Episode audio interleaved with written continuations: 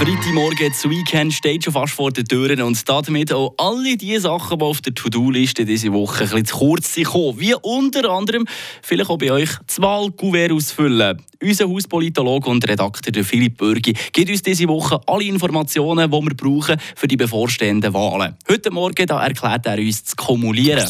Eine Wissen für einen starken Tag. Schlauere Tag mit Radio FR.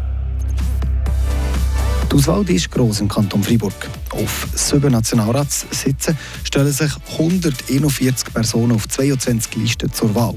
Und für die beiden Ständeratssitze da treten auch sieben Personen an. Es gilt also mit dem Sprichwort, wer die Wahl hat, hat die Qual.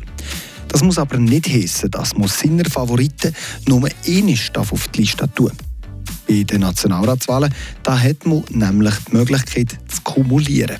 Man kann auf einer Liste jemanden streichen und jemanden noch ein zweites Mal drauf tun. Dann kann man seine Favoriten ein bisschen mehr unterstützen. Wenn man aber lieber alles selber zusammenstellt, dann hat man im Wahlkuvert auch noch eine leere Liste. Die lässt zu, dass man selber bunt, kreuz und quer Kandidatinnen und Kandidaten draufschreiben kann. Einfach auch dort jede Person Maximum zweimal. Und was auch noch ist, beim Ausfüllen von einer Lehrerliste, man kann das oberste noch Kennzeichnung von einer bestimmten Liste drauf tun. Wenn man das macht, dann bekommt die Partei XY die Listenstimmen.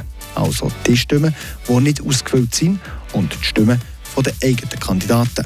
Wenn kein Nummer von einer Liste ausgefüllt kommt, dann bekommt jeder Kandidat, der draufsteht, einfach seine persönlichen Stimmen und die Partei an. Frische Tag, der Radio FR Morgen.